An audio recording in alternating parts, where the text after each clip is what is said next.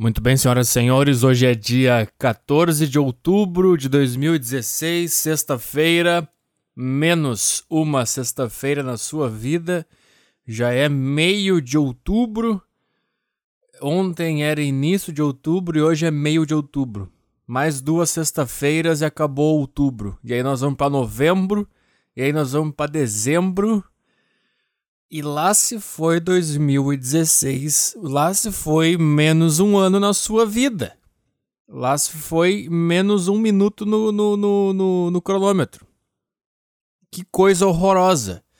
Que coisa horripilante. Que coisa absurdamente assustadora.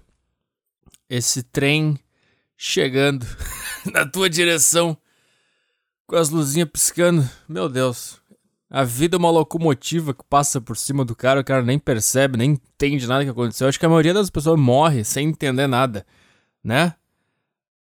Deve dar um suspiro no, no último segundo que o cara entende tudo e não dá tempo de reagir. E o cara simplesmente morre. Ah! Por falar em morte, ontem eu gravei a próxima entrevista do podcast. E eu fui na casa do cara gravar. E aí a gente tomou umas. Uh, a gente tomou uma cerveja. E agora eu tô me sentindo um, um lixo. Tô me sentindo uma bosta por ter tomado uma cerveja. Meu dia hoje está todo anulado por causa dessa cerveja que eu tomei ontem. Como é que as pessoas conseguem tomar cerveja dia de semana, sem ser mais nem menos? Happy hour, sai do escritório e vai tomar cerveja para no dia seguinte acordar de novo e voltar pro escritório que, que é isso, cara? O que, que vocês estão fazendo? Eu acho que eu não, bebo, eu não bebo álcool desde, desde o Réveillon de 2015 para 16. Que é uma coisa horrorosa. Não tem nem. Pra quê? Pra quê? Pra ficar bêbado? É pra isso? Então foda-se. Se for, então tá, então vai. Não vem, não vem dizer que o gosto é bom e que é legal. E também beber dia, dia de semana não dá, tem que ser tem que ser só sexta ou sábado. Porque não dá pra beber domingo. Aí acorda segunda e acaba tudo. Não consegue acordar de manhã, dói tudo, dá uma coisa horrorosa. E dia de semana é a mesma coisa. Tem que ser sexta, que aí se sábado não for fazer nada. E sábado se domingo for, não for fazer nada. Agora tá uma bosta aqui. Também deve ser porque eu não tô acostumado. Aí qualquer coisinha já dá uma e o cara já fica mal pra caralho. Aí tem que tomar água. Ah, cara, é. Não sei se vocês estão gostando da cobertura saco cheio podcast das eleições americanas, mas para mim está sendo uma coisa muito importante e muito presente. Lembra que eu falei alguns podcasts atrás que eu não tinha nada na minha vida que me, que me fizesse acordar pensando, que me, que trouxesse uh, uma energia, um interesse, que eu pensasse, nossa, tem isso aqui, isso aqui, eu, isso aqui é do caralho. Lembra que eu falava isso? Só agora tá tendo, cara. Esse negócio eu tô, eu tô muito envolvido nisso, eu tô prestando muita atenção, eu tô ouvindo muita coisa. Óbvio, eu tô ouvindo não o que a, a mídia normal fala, porque eles só falam eles só falam o que falam nas grandes mídias de lá, entendeu? E aí tem outras, outras fontes de informação, não significa que estão certas ou erradas, mas tem outras coisas. E aí é, é uma loucura, cara. Que esses dias eu tava. Eu passei pra ir no banheiro e tava. A, a Rede Globo tava ligada na, no quarto da minha mãe. E aí eu só ouvi a manchete, assim, novos escândalos é, atrapalham ou destroem a candidatura de Donald Trump. E, cara, não, nada disso tá acontecendo. Nada disso tá acontecendo. Isso é tudo mentira. Isso não tá acontecendo de verdade. Sabe o que, que tá acontecendo? Todas as, as, as etapas de destruição do Donald Trump, eles já estão planejados. E, ele, e, eles são planejados com a, o pessoal da Hillary, que é do Partido Democrata, e com a mídia ao mesmo tempo. Então tem um calendário de isso vai acontecer agora, depois isso aqui vai sair na mídia, depois aquilo ali vai sair na mídia, depois aquilo lá vai sair na mídia.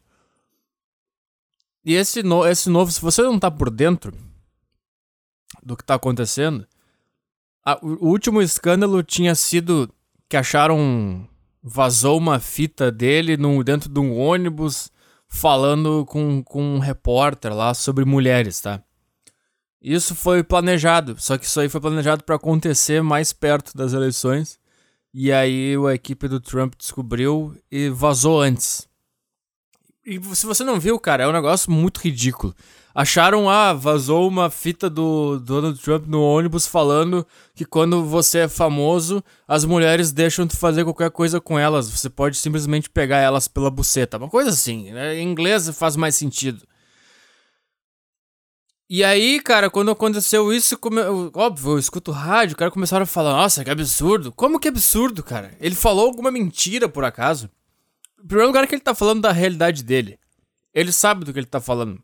Ele é um, ele é um bilionário e ele era famoso por causa da mídia. Ele era um, uma estrela.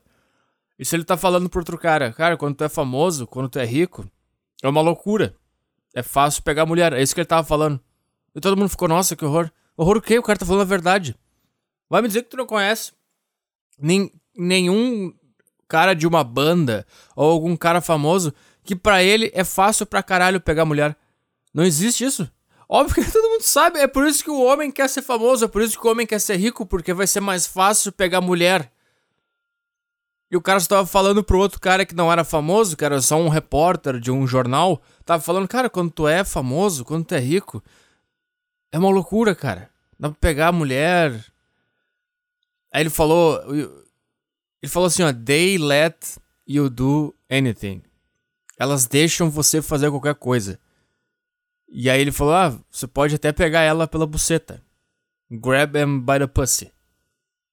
Isso foi uma piada para mostrar o quão, o quão louco é a vida de um cara que é famoso, o quão fácil é. Óbvio que ele não tá. Sabe? Aí tem que ficar explicando essas coisas. Por quê? Sabe por quê? Porque jornalista é merda que fica numa redação 24 horas por dia comendo Doritos, não faz a menor ideia de como que a vida é, fica com essas bostas dessas frescuras, aí vem um cara que tá vivendo a vida normal e fala como é que a vida é, e o cara fica, ai meu Deus, ele falou que dá pra pegar pela buceta. É que não, não é que dá pra pegar pela buceta, ele tá falando que é fácil pegar mulher quando se é famoso, só isso que ele tá falando. Mas foi esse o escândalo. E o próximo escândalo seria que ele é pedófilo, tá? Isso aí estava programado para vazar e vazou. É, sabe o que, que, que, é essa outra coisa que arruinou, como eu vi na Globo, arruinou a candidatura do Donald Trump? Sabe o que, que é? Eles descobriram que lá nos anos 80 ele falou para uma menina que tinha 10 anos na época que um dia eles iam namorar. Não foi assim, ele falou assim: uh, one, não, não, não, não era um dia. Daqui 10 anos a gente vai namorar. Foi uma coisa assim. Sabe quando tu quer elogiar uma criança que é bonita e tu fala, ah, quando crescer, hein, vai dar trabalho, ah, quando crescer, se fala, uma coisa assim, cara. E aí pegaram isso, e aí, só que, só que ninguém sabe nada, ninguém sabe o que tá acontecendo. Ninguém sabe de fato o que tá acontecendo. E outra coisa é que uma mulher inventou que eles estavam num avião comercial e ele, e ele tentou estuprar ela. Daí tu fica, cara. Nos anos 80, ele já era famoso pra caralho nos anos 80.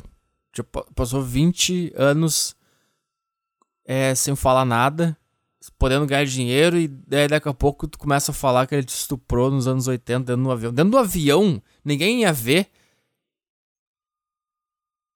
Sabe? Enquanto isso, tu tem é, você já ouviu isso na mídia brasileira, por exemplo?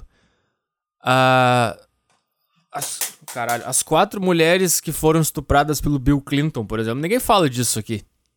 Ninguém fala. Aí se tu fala isso, ah, não, isso é mentira. E aí se uma mulher fala do Donald Trump, não, isso é verdade, ele estuprou.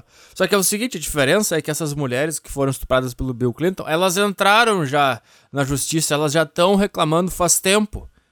Agora, agora surgiu porque os caras estão torrando o saco do, Donald Trump. E aí eles falam: Quer saber? Então quer mentir meu saco? Então tá aqui, ó. O cara estuprou quatro mulheres, tá aqui o negócio. E a Hillary Clinton, você não sabe também, mas ela, ela não sei qual, qual foi o ano, se foi 80 ou 90, ela defendeu um cara que estuprou uma menina de 12 anos, uh, deixou a menina em coma, e aí tem ligação dela gravada, dela falando que sabia que o cara era culpado, e tava. Ela era advogada desse cara, e tava tentando livrar ele, e aí ela deu. Ela falou que ele passou pelo polígrafo, aquele detector de mentira, e ele conseguiu se safar do detector de mentira, e ela riu nessa ligação e falou que agora ela não acredita mais no, no detector de mentira, porque o cara tinha passado ileso nesse detector. Isso ninguém fala aqui. E por que que eu vou fazer uma mini cobertura no meu podcast sobre isso? Porque, cara, pra mim, em primeiro lugar, pra mim tá sendo divertido. Pra mim tá sendo super empolgante. Pra mim é como se fosse lá. Lembra do Big Brother do Dourado, lá em 2010? Que era o cara é, odiado por todo mundo Todo mundo distorcia as coisas que que ele falavam, iam lá pegar coisa do passado dele. Pra... Lembra que teve tudo isso, cara? Pegaram coisa do passado, aí pegaram frase dele durante o programa pra, pra virar outra coisa, pra chamar de homofóbico, pra chamar de racista. Lembra que teve todo esse negócio? Você acompanhou, você lembra. Qualquer coisa que ele falava que fosse um pouquinho fora dos trilhos, ah, já pegava, e no outro dia entrava na internet, tinha Dourado é homofóbico, Dourado é racista. Lembra que ele falou uma vez que ele, lá dentro do programa que ele, ele, ele queria sair, que ele morava numa comunidade e falou uma coisa assim: ah, ninguém gosta de morar numa comunidade, uma coisa assim, o sonho de todo mundo é sair, uma coisa assim. No outro dia, pum, o Dourado é, é, é racista, não gosta de pobre, tinha muita coisa disso. E do outro lado tinha o cara que era aquele de César, que todo mundo, ah, ele é o gay, ele é legal, ah, o Dourado é homofóbico. E aí tinha a imagem desse, desse daquele gay lá, desse de César falando que queria amarrar o Dourado num poste, espancar ele, falando por trás do cara um monte de absurdo. E para mim tá sendo a mesma sensação.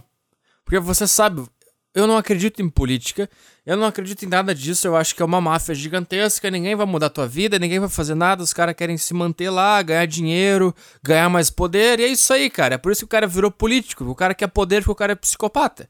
É por isso que o cara faz uma carreira na política. O cara é psicopata.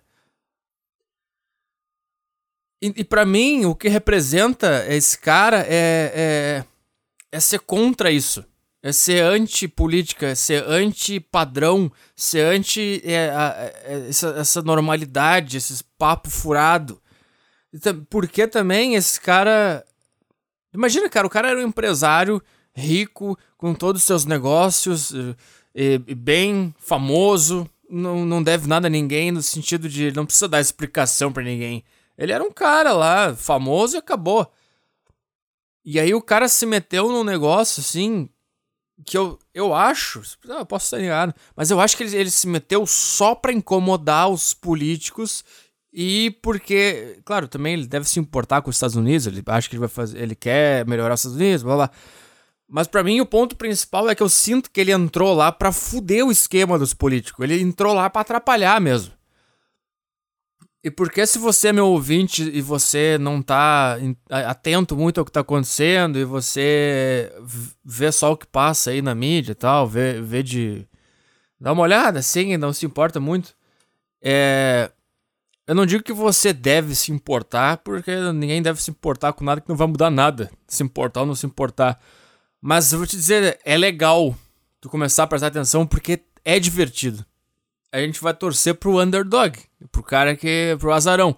E é, é uma coisa divertida de fazer, é uma coisa. É só pela diversão. É por isso que é legal de, de assistir e de acompanhar. É...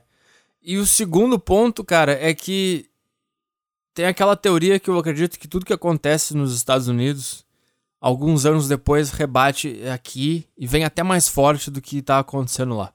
Então, tudo que a gente está vendo hoje desses jovens esquerdistas, de transgênero, milhões de gêneros e. Esses... Pessoal, sabe o que eu tô falando? Isso, isso vem de lá. Isso começou lá e veio para cá.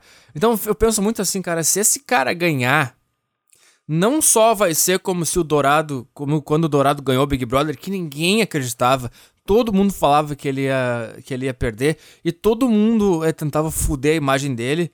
E na internet, o pessoal, do mesmo jeito que acontece com o Trump, na internet tem muita gente a favor do Trump.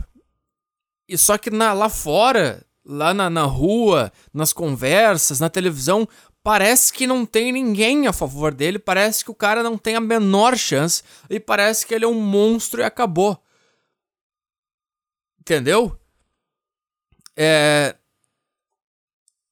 Então eu, eu, eu acho que eu quero compartilhar com você essa essa diversão, essa coisa legal que é. E que se ele, se ele ganhar também, o que, que vai representar? É, vai representar que acabou essa merda de politicamente correto, de frescura, de não poder falar, de ser tudo. Ai, não pode falar. Ai, ele falou que vai pegar ela pela buceta. Ai, que absurdo. Ai, tudo é um dodói, todo mundo chora, todo mundo não pode falar nada, tudo é um textão no Face, sabe? Todo mundo é inseguro. E eu sinto que se ele ganhar, é como se os Estados Unidos estivessem dizendo: cara, a gente tá de saco cheio dessa merda. A gente está de saco cheio dos políticos, a gente está de saco cheio desse discurso politicamente correto. E se isso acontecer lá, é questão de tempo para começar a acontecer aqui. E a única coisa que me importa nisso tudo é a liberdade de expressão. Porque para mim é a única coisa que importa. Eu não sou administrador, eu não sou economista, eu não sou. Não trabalho com banco, eu não trabalho com dinheiro, eu não trabalho com política, eu não sei. Para mim a única coisa que importa é a liberdade de expressão de poder falar o que quiser, aonde quiser. E eu sinto que se ele ganhar, vai amolecer um pouco. As pessoas que, que têm vontade de falar coisas fora do padrão vão se sentir mais à vontade, tanto lá e depois vai começar a ter aqui também.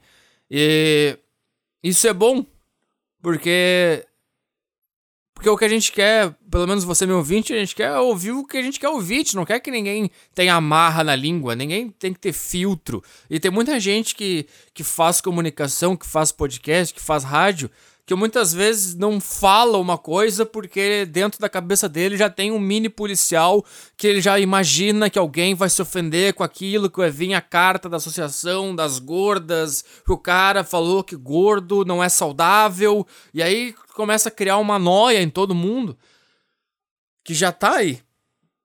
E para mim o que importa é a liberdade de expressão, é, é o politicamente incorreto poder falar o que tu quiser.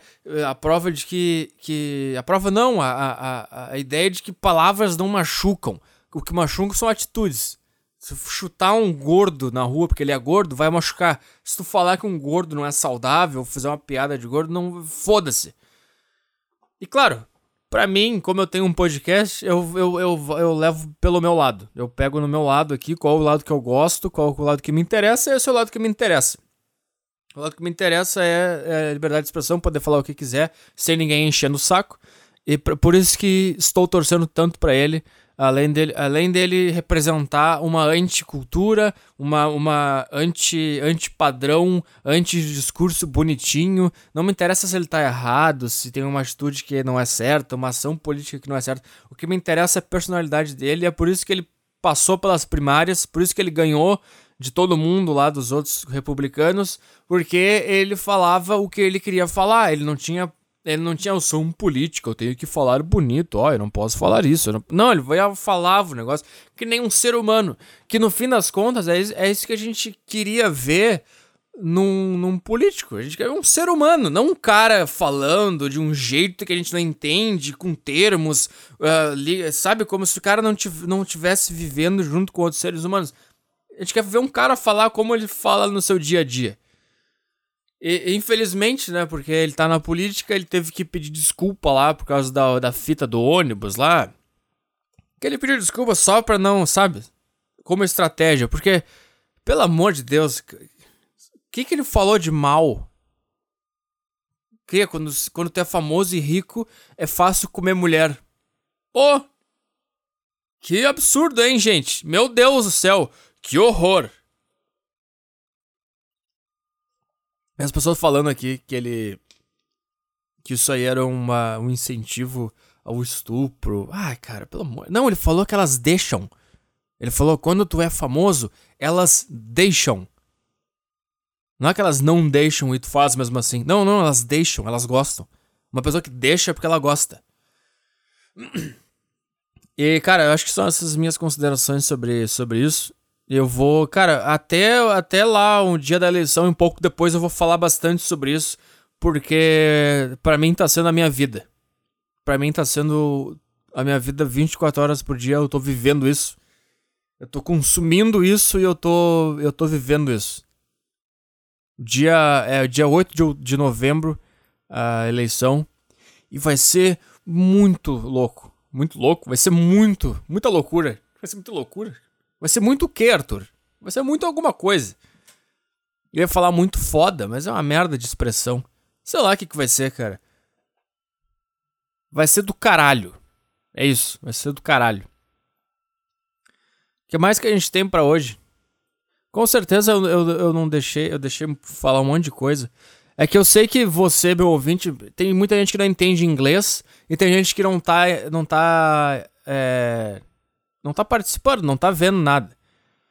E eu tô te dizendo, cara, essa é a pauta. A pauta não é política, a pauta não é economia. A pauta é, é um cara que tá atrapalhando os planos da elite política mundial. Mundial. Tu pensa que eu tava falando antes, cara? O cara era empresário e tal, o cara se meteu numa enrascada, o cara se meteu num negócio. É, que agora tem gente resgatando coisa dos anos 80 dele pra fuder a imagem dele. Tu imagina, cara, tu é casado, tem filho, e daqui a pouco tu te mete num lugar que tu sabe que as pessoas vão é, querer acabar com a tua vida a todo custo. As pessoas querem acabar com a tua vida a todo custo. Por que, que o cara fez isso? Sabe? E não acredita na, no, no, que as pessoas falam aí. Não acredita na, na mídia. Não acredita. Sempre que surgir alguma coisa, desconfia, porque isso tudo tá armado. Isso tudo tá programado pra. Porque a, ela é a candidata do, da elite. Ela é a candidata da elite. Tem outra coisa também, cara. Tem muito brasileiro achando que ser a contra o Trump é ser, é ser revolucionário. Então, não, cara. Hoje, ser a favor do Trump é ser revolucionário. Hoje, ser a favor do Trump é ser o anti, o anti-normal, o anti-sociedade, o anti-cultura. É isso. Desculpem-me por estragar o início do podcast com esse assunto. Não sei se a maioria de vocês se interessa por isso. Mas eu estou muito interessado. Deixa eu só abrir o e-mail aqui do podcast. E também não tá engraçado, né? Porque é um assunto que eu não sei. Não sei o que falar. Não sei o que falar de engraçado. Desculpe por não ser um, um cara engraçado hoje. Uh... Cadê? Tá gravando ainda? Tá. Tem aqui um negócio aqui, ó, que me mandaram. Uma. Um negócio desses sites de merda aí. É. Que tipo de machista você é? Vamos ver. É uma enquetezinha? Não, não, uma, é um questionáriozinho. Vamos ver. Que tipo de machista você é? Super interessante. Ana Carolina Leonardi, Elo D'Angelo, Pamela Carbonari e Thiago Jocura. Que coisa, hein? Três mulheres e um viado. Desde pequenos aprendemos que existe coisa de mulher e coisa de homem. Pode ser que você nem saiba, mas isso é machismo. Não, não é. Não, não é. Quando, quando essas pessoas dizem que, quando, que existe coisa de homem, coisa de mulher, isso é machismo, elas estão automaticamente é, falando que as coisas de homem são mais legais que, a coi que as coisas de mulheres. E por isso é machismo, porque a gente reserva as melhores coisas para os homens e as piores coisas para as mulheres. Não, existe coisa de homem, existe coisa de mulher porque nós somos diferentes.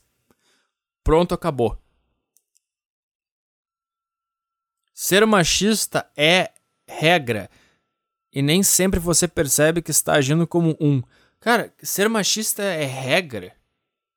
Que regra? Adoro como essas pessoas inventam essas frases e botam, ah, ser machista não é regra e você nem percebe. E aí tu fica, cara, tu fica, no, no, tu fica numa camisa de força, porque não, não tem nada que tu faça. Tu fala assim, não, cara, eu não. Não, não, tu faz porque tu não sabe. Porque tu foi ensinado. Não, não, eu não sou. Não, tu é porque.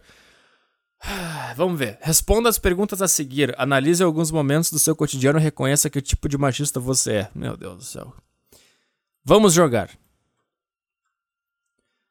Uh, Em uma roda de conversa, uma amiga sua disse que não precisa do feminismo. Ela acha que a mulher já tem boas condições de vida na nossa sociedade. Você apoia, se ela está satisfeita, não é você que vai reclamar, sim, porque eu não me meto na vida de ninguém. Aplaude, mulher de verdade não precisa, não precisa de movimento radical que defenda seus direitos. Concordo. Deixa o assunto morrer, não gosta muito desses passos, desses papos. Discorda, confronta a amiga com detalhes da importância do feminismo e da luta das mulheres por igualdade. Peraí! Vocês não inventaram recentemente que existe aquele mansplaining? Se você não sabe o que é isso, elas falam que mansplaining ou não. É quando um homem explica pra mulher alguma coisa e elas acham que essa pessoa tá explicando pra mulher alguma coisa porque o homem acha que a mulher é inferior a ele e ele tem que explicar as coisas pra ela, entendeu? E tem a outra que é man interruption, uma coisa assim, que é quando a mulher tá falando alguma coisa e um homem interrompe ela. E aí eles falam que isso é o homem que é machista, que interrompe a mulher porque a mulher não pode ter. normalmente a mulher tá falando uma merda, o cara interrompe pra corrigir, e na outra a, a, a mulher não sabe um negócio e o homem tá explicando pra ela. Não significa. Isso acontece ao contrário também. Mas eu vou te dizer, nessa pergunta, o que que eu. As minhas duas respostas. Apoia, se ela está satisfeita, não é você que vai reclamar, porque eu não sou Deus, eu não me meto na vida de ninguém. E aplaude, mulher de verdade não precisa de um movimento radical que defenda seus direitos. É, mulher de verdade vive individualmente como qualquer outra pessoa. Não é mulher de verdade. Uma pessoa vive individualmente sem precisar de coletivo. E aí, o que, que eles querem que tu coloque para não ser machista é discorda, confronta a amiga com detalhes da importância do feminismo e da luta das mulheres por igualdade. Ou seja, essa é a resposta que eles querem que tu coloque para tu não ser machista. É. Só que se tu coloca essa questão, essa resposta, ao mesmo tempo tu tá sendo o cara que interrompe e explica outra coisa por cima e o cara que explica uma coisa para uma mulher. Ou seja, é aquela teoria. Elas não se importam com as mulheres, elas estão cagando para as mulheres. Elas gostam da marca, elas gostam do feminismo, do time, da, da, da camisa feminismo. Porque se a mulher não, não, não, não, não, não gosta e não, não se interessa e acha que não serve para ela, tu tem, aí tu pode interromper e explicar e, fa e fazer o que tu não pode antes. Sabe, cara? Já entendeu, né? Mas eu vou botar aqui apoia. Se ela está satisfeita, não é você que vai. Como é, se deve proceder diante de uma garota prestando queixa de abuso sexual? Primeiramente, eu não sou polícia. Ninguém vai é, prestar uma queixa de abuso sexual pra mim. Meu Deus do céu, cara. Manter o ceticismo das investigações. Todo mundo é inocente até que se prove culpado e não vale estragar a vida do cara só pela palavra da moça. Sim, Ainda mais quando a gente tem aí uma, uma estatística de que mais de é, 60% da, das acusações de estupro são falsas. Eu iria, iria, lá defender a menina, mandaria mensagens para dar apoio. Ela precisa entender que denunciar é necessário, apesar de, do medo. Que bobagem. O que, que, que, que tem isso aqui na prática? Eu iria lá defender a menina. Tá, e daí? Não sei, é um caso muito específico. Quem está na delegacia está mais preparado para responder. Exato. A polícia precisa focar no exame de corpo de delito, boletim de ocorrência nas provas físicas. Se não houver nenhum indício, não vale a pena colocar a mão no fogo. Mas tu tá falando que eu sou policial no caso ou eu sou um cara? É manter o ceticismo, como qualquer outra acusação de qualquer coisa. Manter o ceticismo, depois a gente vê. Em um grupo de WhatsApp, você recebe uma mulher, uma foto de uma mulher pelada. O que você faz? Bate uma punheta. Dá risada, esses caras não têm limites na zoeira. Se a mulher for bonita, acha o máximo. Salva no celular e compartilha com outros grupos. Vê, mas não espalha. Homens são assim mesmo, precisam ver esse tipo de coisa de vez em quando, não é nada demais. Se for desconhecida, você ignora. Se for conhecida, dá um. Vê, mas não espalha. Homens são assim mesmo. Assim como mulheres. Vai me dizer. Puta merda, cara, a gente passou meses aí, mas meses com aquela merda daquele. Ah, o pau do criolo, o negão do pinto, não sei. Aí é legal, aí pode, ah, ah, que legal. Aí tem o outro, o Paulo Zulu vazou o caralho dele lá, aí todo mundo compartilhando, ó, oh, o pau do o Paulo Zulu, ah, que legal, ó. Aí pode, aí é legal. Aí é a mulher empoderada que gosta do cacete gigante. Ah, vão, vão, vão estragar a vida de. É isso que eu tô falando, cara. Que gente chata. Que gente. Essas pessoas, elas vivem num cubículo. Essas pessoas que são frescas, assim. E aí elas viram jornalistas. Porque é um curso merda, é um curso fraco, e é um curso onde tu simula que tu tem algum poder no planeta. E aí sai essas merdas. Porque o que eu tô falando, cara, homens e mulheres espalham é, nudes de homens e mulheres. Inclusive, mulheres espalham nudes de mulheres. E fala, ah, essa mulher gostosa, olha aqui, manda pra amiga. E se for o, o pau gigante do Paulo Zulu, manda também. Puta que pariu. Você. É, eu, tá, isso aqui. O metrô está lotado no horário de pico. Você acha aquela cadeira miraculosa entre você e um outro cara de pernas bem abertas, uma menina senta meio espremida. Isso não existe, cara. Meu Deus, isso não existe. Faz cara feia pra moça. Você e o outro cara precisam de mais espaço. Mesmo, é uma questão física. Depende de quão aberta tá a perna do cara. O cara tá com as pernas bem abertas ou tá aberta? Ô, cara, não se mexe, não quer incomodar, blá, blá, tenta arranjar espaço para o outro lado. Fecha as pernas, cutuca a menina e fala para ela dar um. Chega pra lá no cara, começa a explicar que todos têm direito de ocupar o mesmo espaço no metrô. É isso que eu tô falando, cara. Essas pessoas não vivem a vida lá fora. O metrô é uma merda. É assim que as coisas são.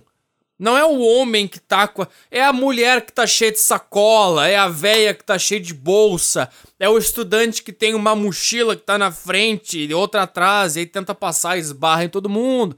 É o calor, é, é assim que as coisas são. Não quer se, se, se não quer ter problema de espaço? Anda de carro. Não se mexe, não quero incomodar. Não quero incomodar. Ah, dormir. A namorada de um amigo, a namorada e um amigo brigam porque ela sente ciúmes. Você o leva ao bar para ele esfriar a cabeça. Reclama que para variar ela está de TPM. Diz que ele deveria ficar com a outra menina, assim a namorada maluca teria motivos reais para sentir ciúmes. Para consolar, você diz que a mulher é mais emocional que o homem, é biológico. Sim, correto. Dá risada. Ciúmes é sinal de que ela gosta do cara. Sempre foi assim. A mulher tem que marcar em cima ou o cara dá suas voltas. Você dá apoio para o cara, mas manda uma mensagem para a namorada. Explica que ela está alimentando uma competição entre mulheres que é muito ruim para todos. Não, eu digo que é biológico. Já estou vendo o resultado desse. Em uma festa, você vê um cara tentando ficar com uma menina, mas ela diz não. Ele insiste. Você. Pensa que está tudo bem. Algumas mulheres gostam de fazer um charminho antes de aceitar ficar com alguém. Sim, vocês querem dizer que isso não existe. Esse é o problema. A gente não tá dizendo que todas as mulheres que dizem não fazem charme e no fundo querem. Não, a gente tá falando que algumas falam não porque ela quer ver o cara se esforçar mais. Porque é daí que vem o tesão dela, de ver o cara querer. Meu Deus, incentiva o cara a não desistir. Se for um cara próximo, tenta convencer a menina a ficar com ele. É, talvez. Ignora, não tem nada a ver com isso. Essa aqui. Entra no meio para defender a menina e inventa que é namorado dela. É, aí eu entro no meio para defender de que é o namorado dela e daí vem a resposta. Você é machista porque você acha que a mulher precisa de um homem para ser defendida e blá blá blá. Se o cara for meu amigo, eu ia, eu ia incentivar ele para não desistir. Eu ia tentar dar outra tática, outra coisa. Se não, se isso aqui não funcionar, desiste. E se for, se for um amigo e eu conhecer a menina, falar, ah, fica um cara, cara legal, um cara de boa. É, incentiva o cara a não desistir. Se for um cara próximo, tenta convencer a menina a ficar com ele. Essa aqui. Meu corpo, minhas regras. O que você acha dessa frase? Patética. Não gosta. Essa frase é só desculpa para sair na rua com os peitos de fora. Não, não é. Não sei, não entendo nada sobre isso. Incrível. Eu mesmo costumo explicar isso para minhas amigas e para as meninas com quem eu fico. Tu tenta explicar pra menina que tu fica que o teu corpo é a tua regra. Isso não tá implícito. Ah, meu Deus. Acho estranho. Se as mulheres se dessem um respeito, não precisariam falar esse tipo de coisa. Cara, o que, que é essa frase, meu corpo, minhas regras? É um monte de criança querendo pagar de independente. ninguém acha que não é teu corpo, tuas regras. O que, que é isso? Vou botar num sei. Calculando. Calculando. Desinformado. De que planeta você veio? Feminismo é aquela coisa distante dos anos 60, não é? Você cresceu em um ambiente que mulher não podia usar a roupa curta, tinha que lavar, passar, ser boa esposa e boa mãe. Que horror, hein? Tu imagina só, hein? Ser uma boa esposa e uma boa mãe. Meu Deus! Que crime! Uau! Como se o homem não tivesse que ser um bom marido e um bom pai. Que que é isso, cara? Como se ele não tivesse que é, usar o terno e, e saber trocar a lâmpada e saber arrumar o carro e, e saber atirar se vier um ladrão de noite. Que isso, cara? Servindo ao marido. Sim, ela serve ao marido e o marido serve a ela com segurança. Que isso? Nunca pensou se isso era justo ou refletiu sobre os direitos das mulheres, mas reproduzir, mesmo sem intenção, comportamentos, hábitos e tradições que colocam a mulher em uma posição inferior também é ser machista. Está na hora de tomar consciência. Está na hora de você ir para a puta que o pariu, ô Ana Carolina Leonardi Elô D'Angelo, Pamela Carbonari e o viado do Thiago Jocura. Vamos ler um e-mail é, pessoal aqui.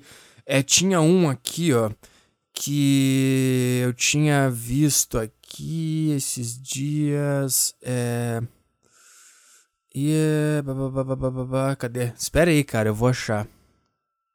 Eu vou achar, eu vou achar, eu vou achar. Texto para se irritar, texto para ler. Pai é um saco. Cara, cadê, meu? Meu, desculpa, desculpa. Cadê? Caralho, cadê essa merda? Tinha aqui um. Porra, cara, era um, era um e-mail. Aqui, achei. Ator fracassado. Socorro Petri. É... Olá, Petri. Tenho 15 anos, já faço teatro há quase dois anos, pois meu futuro é tão fadado ao fracasso que eu quero ser ator. É o Mix Reynolds. Até que um dia fiz amizade com um cara que faz faculdade para ser diretor de filmes, então ele precisa de pessoas para atuar para entrega de trabalhos da faculdade. Não é nada pago, mas achei que seria uma boa experiência. Então ele me chama para fazer um curta-metragem em que serei o protagonista. Eu aceito entusiasmado e trouxa. Por que trouxa, cara? Ah, não, trouxa por ser entusiasmado. Tem que ir sabendo. Eu sou um merda. Isso aqui é uma merda. Mas eu preciso passar pela merda. Pronto. Finalmente, aqueles dois anos de teatro no qual minha mãe tem pago 120 reais todo mês poderiam gerar algo além de uma pecinha de teatro merda no final do ano. Cara, tu tem 15 anos, cara. Tu tem 15 anos. Tu tem 15 anos. A tua vida é, é pecinha de teatro merda no final do ano. Enfim, gravei o curta-metragem, me achei um puta ator do caralho, pensei que tinha arregaçado que teria um grande futuro. Até que fui ver o tal curta-metragem no qual sou o protagonista e adivinha, minha atuação ficou uma bosta, falsa, sem expressão, robótica, dez vezes pior que o ator de Malhação. É esse, mas é isso, é isso, é para isso que serve. É exatamente para isso que serve esse tipo de experiência. Para tu olhar e ver, isso aqui é uma merda, eu tô robótico, eu tô sem expressão. E aí, sabe, na, na próxima merda que tu for fizer dessas independente, que não ganha dinheiro, tu vai melhorar um pouquinho. Aí tu vai ver de novo e tu vai pensar, puta, continua robótico, continua sem expressão. E aí na próxima tu vai melhorar um pouquinho mais. Aí, não, continua meio robótico. Preciso... Aí tu vai melhorando. É assim, eu não, eu não sei o que, que tu quer. Tu quer que com 15 anos, com dois cursos, com dois anos de teatro, tu faça o quê? Seja o. Sei lá o que, que tu quer. Porra! Aquilo foi choque de realidade. Vi que aqueles dois anos de teatro, como se. Vi que aqueles dois anos de teatro como se não valessem porra nenhuma. Não, cara, não. O raciocínio é o seguinte. Imagina que tu não, não tivesse esses dois anos de teatro e tu fosse fazer esse negócio. Tu concorda comigo que ia ser 20 vezes pior? É, é esse o parâmetro. Não é, ah, fiz dois anos de teatro, então minha atuação tem que ser muito foda. Não, eu fiz dois anos de teatro, então a minha, a minha atuação vai ser melhor do que se eu não tivesse feito dois anos de teatro. Achei que tinha talento para alguma coisa nessa merda de vida de apenas 15 anos. Quando vi minha atuação pior que a da Megan Fox, me senti um completo pedaço de vômito de mosca que tinha comido uma merda estragada. Tenho até vergonha de mostrar esse curta para minha mãe de tão ruim.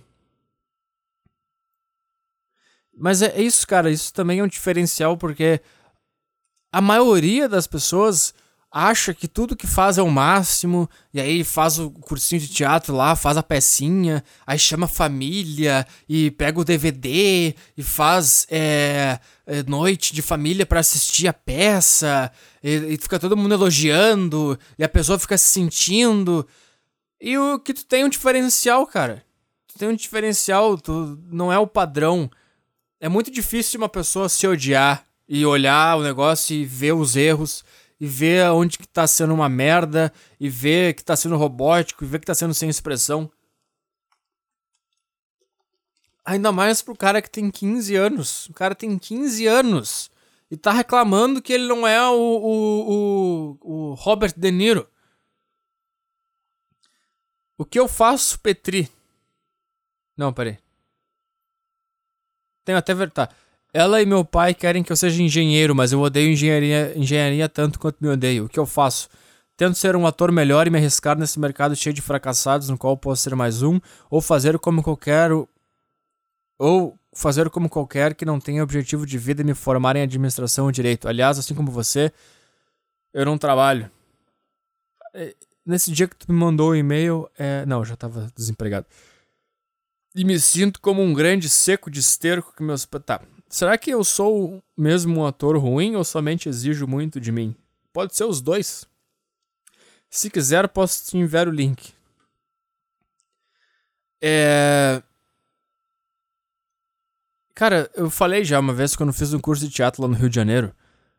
Tinha um cara que ele tinha 15 anos e ele entrou no mesmo, na mesma turma que a minha. E o cara era muito tímido, o cara era muito fechado, era um absurdo assim, é, era constrangedor ver esse cara tentar socializar. Porque ele não é que nem eu. Eu sou, eu faço assim, eu sei que eu sou, eu tenho dificuldade, mas eu não quero. Então para mim, foda-se. Se vocês vão socializar comigo, se eu vou foda-se. Pra mim não tem problema, eu chego na faculdade, eu passo reto no saguão, eu entro na minha sala, eu não falo com ninguém. Se tem trabalho em grupo, eu tento fazer sozinho. Se não dá, eu entro num grupo, não falo nada, aceito tudo, eu não falo nada. Porque para mim não é mais um problema. Eu não. Ah, foda-se, quer socializar. Eu, antes eu sofria, meu Deus, eu não consigo falar com as pessoas. Meu Deus, eu não consigo falar com essa menina aqui do meu grupo. Eu não consigo falar com esse cara. Eu não consigo falar, meu Deus.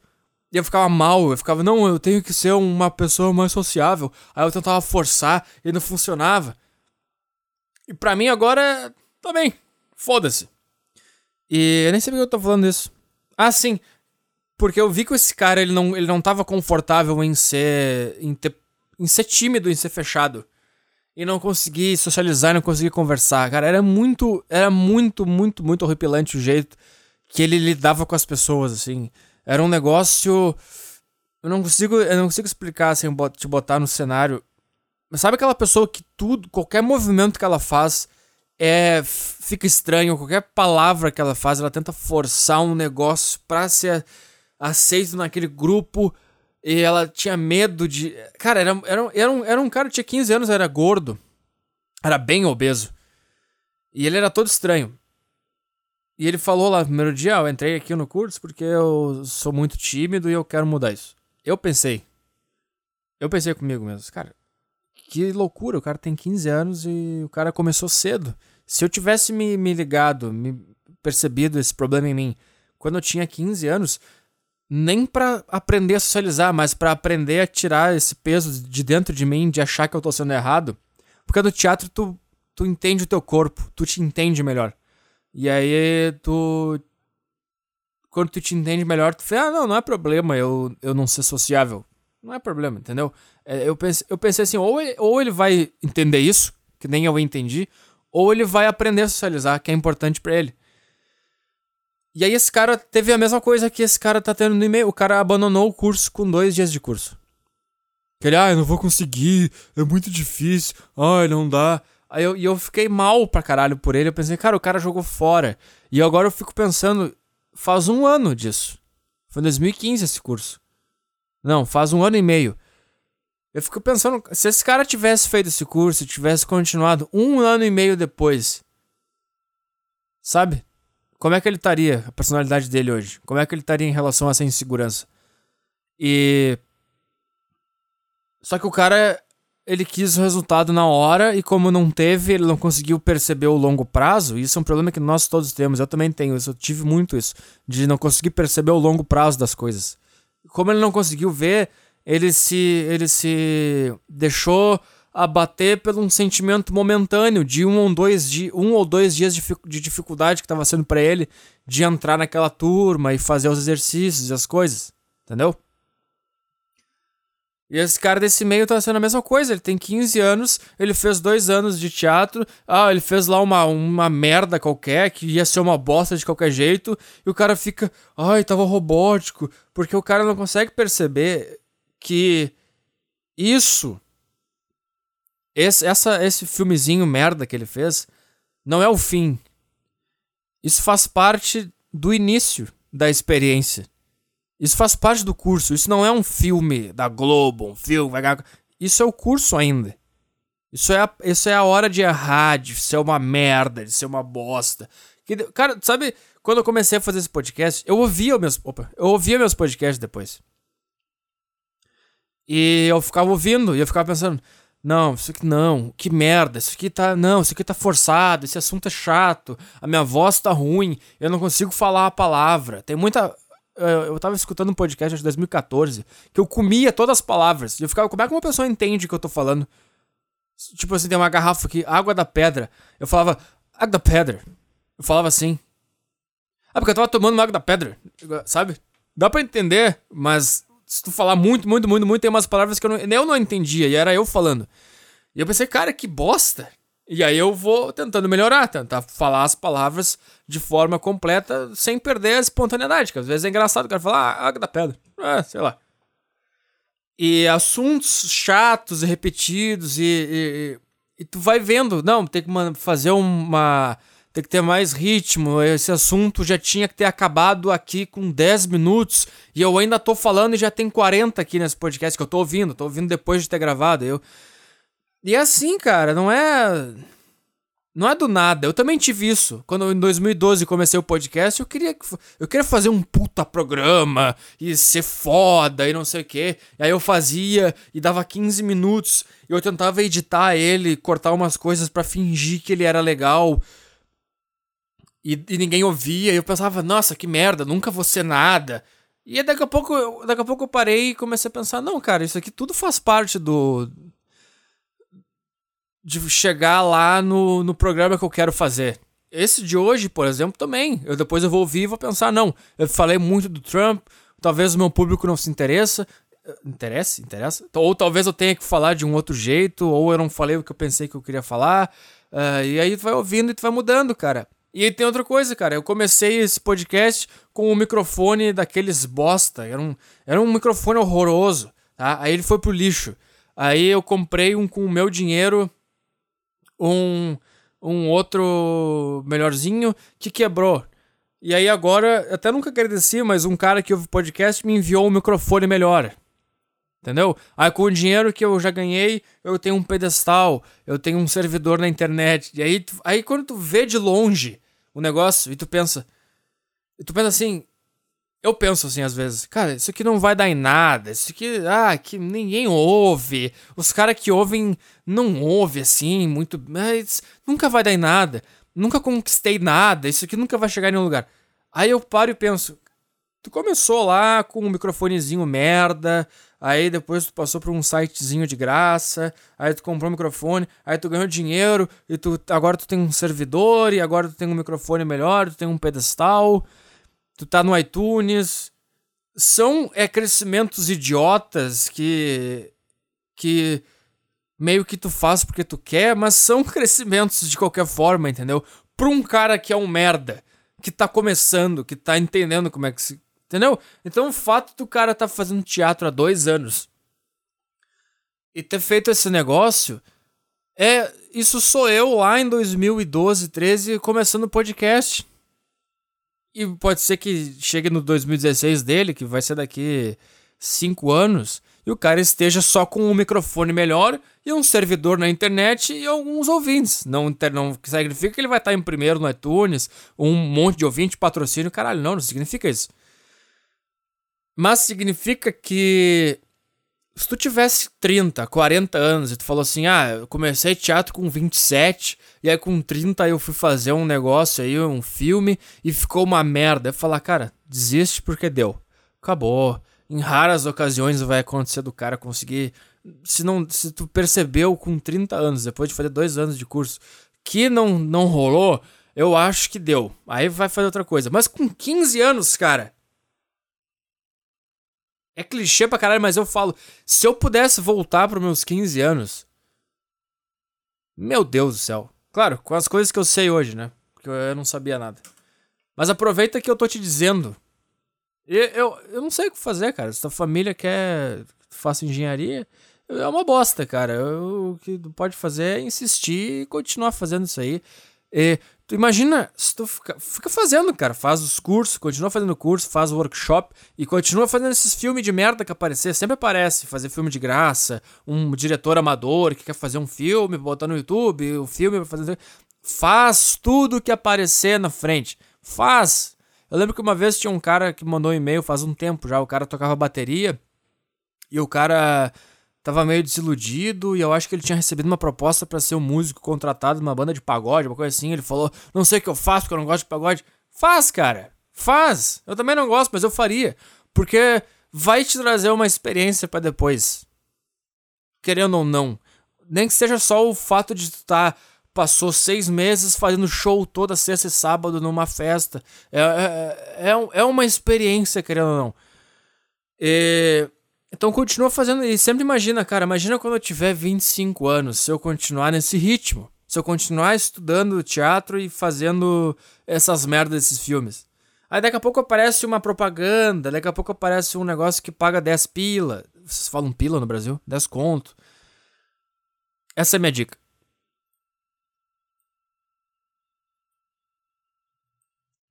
Vamos escolher aqui um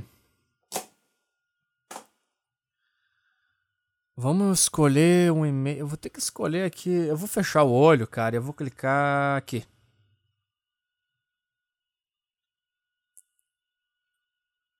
Ai, caralho. Não deu certo. Vamos lá. Cliquei. Puta, só e-mail chato. Sobre dieta flexível, macronutrientes. Nutrientes. Cara, você que curte malhar, atletas pensam o que comem pesam o que comem para bater macronutrientes. Você pode utilizar várias porcentagens. Exemplo. Ah, como é que eu vou ler isso aqui no meu podcast, cara? Uh, aqui. Cara, eu abri qualquer aqui. Texto para se irritar. Não, link para se irritar no podcast. Que é isso aqui? É um Face, Facebook. Busão cheio e as pessoas preferem passar reto e ficarem em pé do que sentarem ao meu lado. Não é fácil, mas tô aqui para vencer e resistir mais um dia. Sentido-se triste. O que, que, é isso? Isso aqui é um. Pera aí. Uma mulher negra que ficou chorando porque, por não sentarem do lado dela no ônibus. O pior são os comentários dizendo que as pessoas são racistas por isso. Dizendo que ela é linda. Sendo que a mulher é sendo que é uma mulher careca horrível. Parece Saci Pererê. Sou negro e adoro fazer piadas ditas racistas. Será que eu sou racista ou só não sou vitimista? Abraços, Petri. Cara, sei lá. Eu não, é, é, isso que eu tô, é isso que eu tava falando, cara. Essas pessoas, por isso que elas, essas pessoas se, elas se espantam quando aparece um cara que nem o Trump que fala o negócio e pronto, acabou. E não tem. Elas ficam doídas. Porque, porque é o tipo de pessoa que, se a pessoa não sentar do lado dela no ônibus, ela não vai pensar, ótimo, foda-se. Beleza, um lugar pra botar minha perna, que delícia. Não, ela fica. Ai, será que as pessoas não gostam de mim? Por que elas estão sentando do meu lado? Aí, como tem essa narrativa no ar aí de ser negra, não sei o quê. Ah, então é porque eu sou negra, então elas são racistas. Ai, cara, pode ser que elas sejam, mas eu duvido que sejam. Em primeiro lugar, porque ônibus é transporte público e não tem, cara. Eu não, eu não se tu tivesse num, numa limousine, é, eu, não, eu também não sei, cara, eu não sei. É isso que eu tô dizendo sobre. Eu vou fazer a relação lá com o Trump, porque. Eu tenho certeza, cara, essa pessoa que postou isso, se tu perguntar o que, tu acha do Trump, ah, é racista, é, uma, é machista, não sabe nada. Mas eu vou fazer a relação porque é o, é o seguinte, cara. O que eu tava falando antes sobre hoje ser a favor do Trump é ser anti, anti-normal. É, hoje é ser punk. Hoje ser, ser a favor do Trump é ser punk, é ser, é ser, com, é ser revolucionário. Não gosto dessa palavra, mas é. É bater de frente com a sociedade, com a norma, com o padrão, com a regra, entendeu? E eu vejo que esses jovens aí de hoje, eles são muito de, car carentes de atenção e inseguros. E eles querem fazer parte da sociedade. A, a gente. O que, que é a minha base aqui de ouvintes?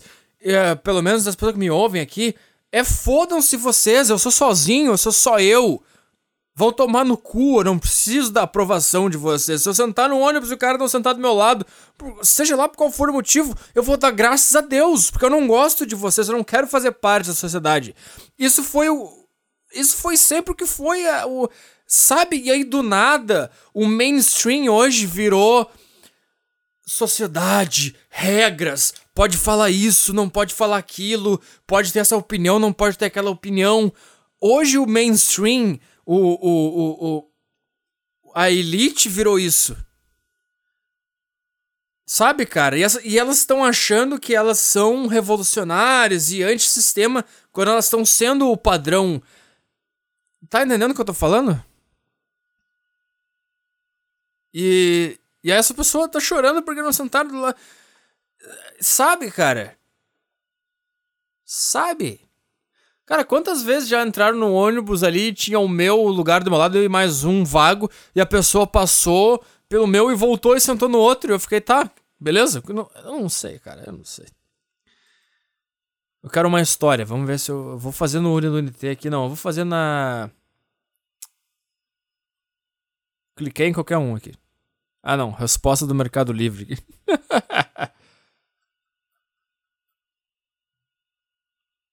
que merda. Vamos ver aqui. É.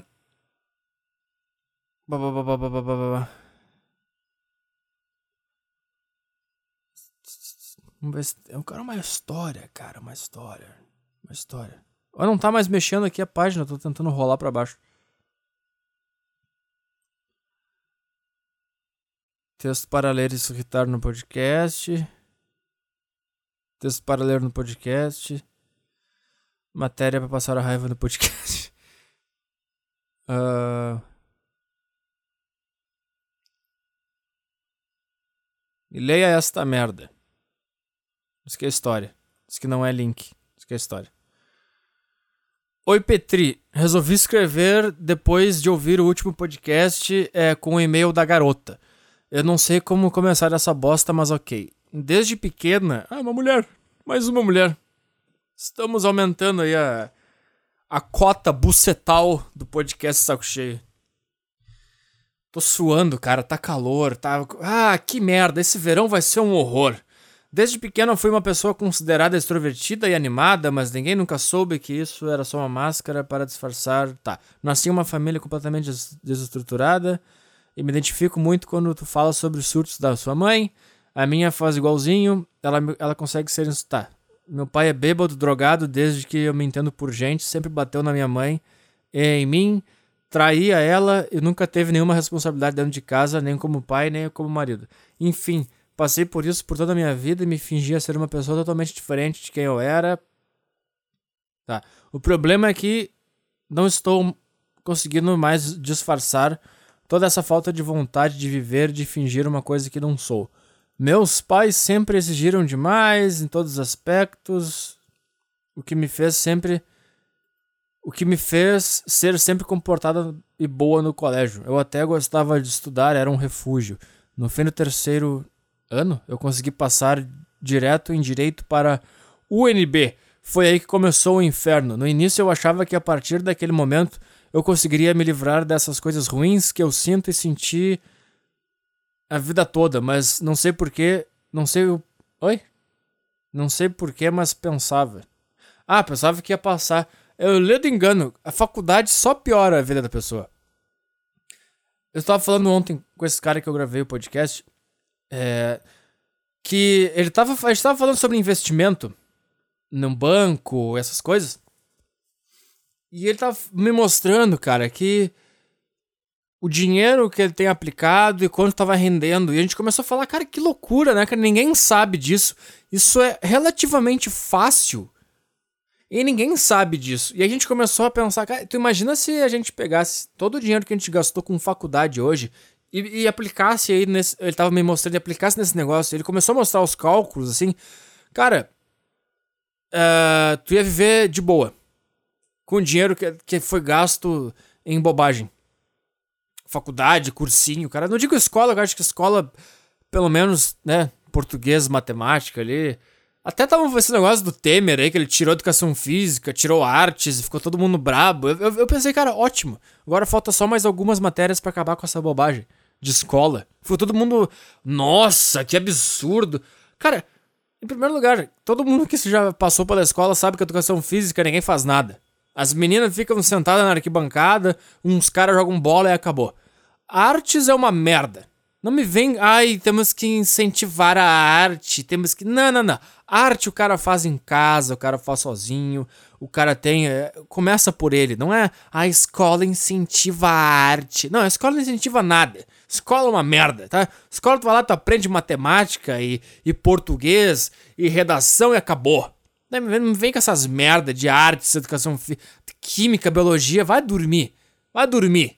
Não vem com essas bobagens aí história, talvez, pro cara entender como é que a gente chegou até aqui. Mas não me vem com muita, muita coisa lá. É, vai tomar no teu cu.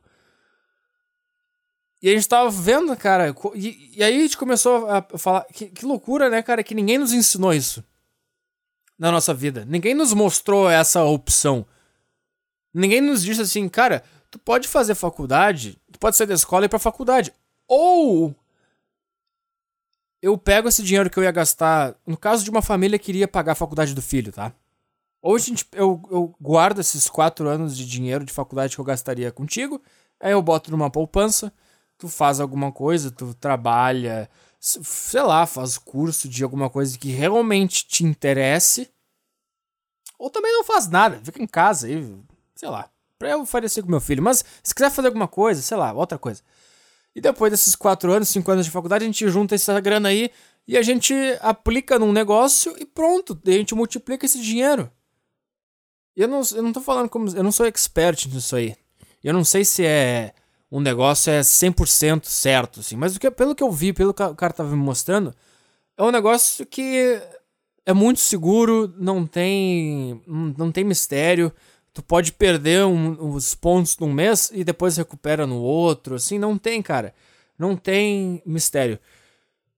E a gente ficou, cara, ninguém nos ensinou isso, ninguém nos deu essa opção, ninguém nos disse isso. Tu imagina se, se me fizessem essa, essa proposta, eu falo, não, vamos guardar esses quatro anos de, de faculdade, que, que como me forçaram a fazer faculdade, tá se arrastando até hoje a faculdade, pagando um dinheirão que podia estar tá sendo aplicado num negócio muito mais correto. A gente começou a, a gente começou a... É isso, cara. Eles querem toda essa cultura de educação, de. Uh, como é que é essas merda de Enem, de FIS, de PIES, de. Sabe que essas FIS e PIES é. Isso aí é imposto, né? Ou não? Como é que é o nome daquele. Tem uma coisa de faculdade que é alguma sigla de merda, assim. Como é que é o nome daquela porra? Fi. fi FIES, deixa eu ver se é isso. FIES é. não é imposto? Esse computador é muito ruim, cara. Não, é, é esse aqui, ó, FIES. Fundo de Financiamento Estudantil. E aí tu tem toda essa coisa de. nossa, faculdade, uau, educação. Aí eles vão lá na vila e mostram a história da menina que, que tá na faculdade e tem o financiamento, e aí ela fala: "Ah, é porque eu quero dar uma vida melhor para minha família, porque eu vou me formar, eu consegui um emprego". E ninguém fala para ela que não, tu vai te formar e tu vai ganhar 800 reais por mês, tu vai ser secretária, tu vai ser uma bosta qualquer, tu não vai ser rica, tu não vai fazer sucesso. Ninguém fala isso pra ela. E sabe por que, que ninguém fala isso pra ela? Justamente porque tem que manter a máquina girando, tem que manter o cara sentado lá na faculdade, torrando dinheiro, gastando dinheiro, dando dinheiro pro governo, que a educação tem imposto, caralho. E, e mantém o cara na, no nível de ignorância, mantém ele fi, é, fingindo que, é, ele tá, que ele não é ignorante, que ele tá estudando, que ele é o super. É, o cara super informado e que vai sair da faculdade. Mantém ele nessa ilusão o cara vai continuar nessa merda e quando o cara sair de lá, o cara vai conseguir um emprego de bosta, o cara vai ganhar mil, mil e quinhentos, dois mil, vai viver no meio do limbo, vai ter que sustentar a família com, com essa bosta, e aí o cara vai achar que ele não estudou muito, que daí ele tem que fazer a pós, e depois da pós ele tem que fazer o não sei o que, e vai mantendo o cara torrando dinheiro, torrando dinheiro, mantém o cara na merda, mantém o cara na merda. Aí começa a pegar empréstimo, aí é o cartão de crédito, aí tem que pegar o, o negócio do governo, aí tem que pegar o, o financiamento do governo, e aí tu mantém o cara nessa bosta. O cara morre sem perceber que ele, que ele podia ter ido por outro lado. Porque nunca ninguém ensinou o cara. Nunca ninguém disse, cara, tu pode sair do sistema com esse negócio, aquele negócio que eu sempre falei, responsabilidade financeira, que nunca me disseram, nunca me falaram nada. Eu aprendi sem querer. Eu, eu conheci, eu vi alguma coisa e, opa, tem essa opção ainda. E mesmo assim eu não faço, porque é, para mim é um, é um lugar sombrio, porque eu não entendo nada ainda. Dessas coisas. Porque ninguém nos ensinou. Então eu só tô falando sobre isso por causa da porque eu sempre me irrita quando alguém fala que entrou pra faculdade ou como ou falam que como se fosse uma coisa assim, sabe? Nesse caso desse e-mail ela não falou que foi assim, mas olha que no fim do terceiro eu consegui passar direto em direito para o NB. Ou seja, a pessoa saiu da escola e tu não, não tem nenhum tempo para ela respirar e entender o que, que é a vida.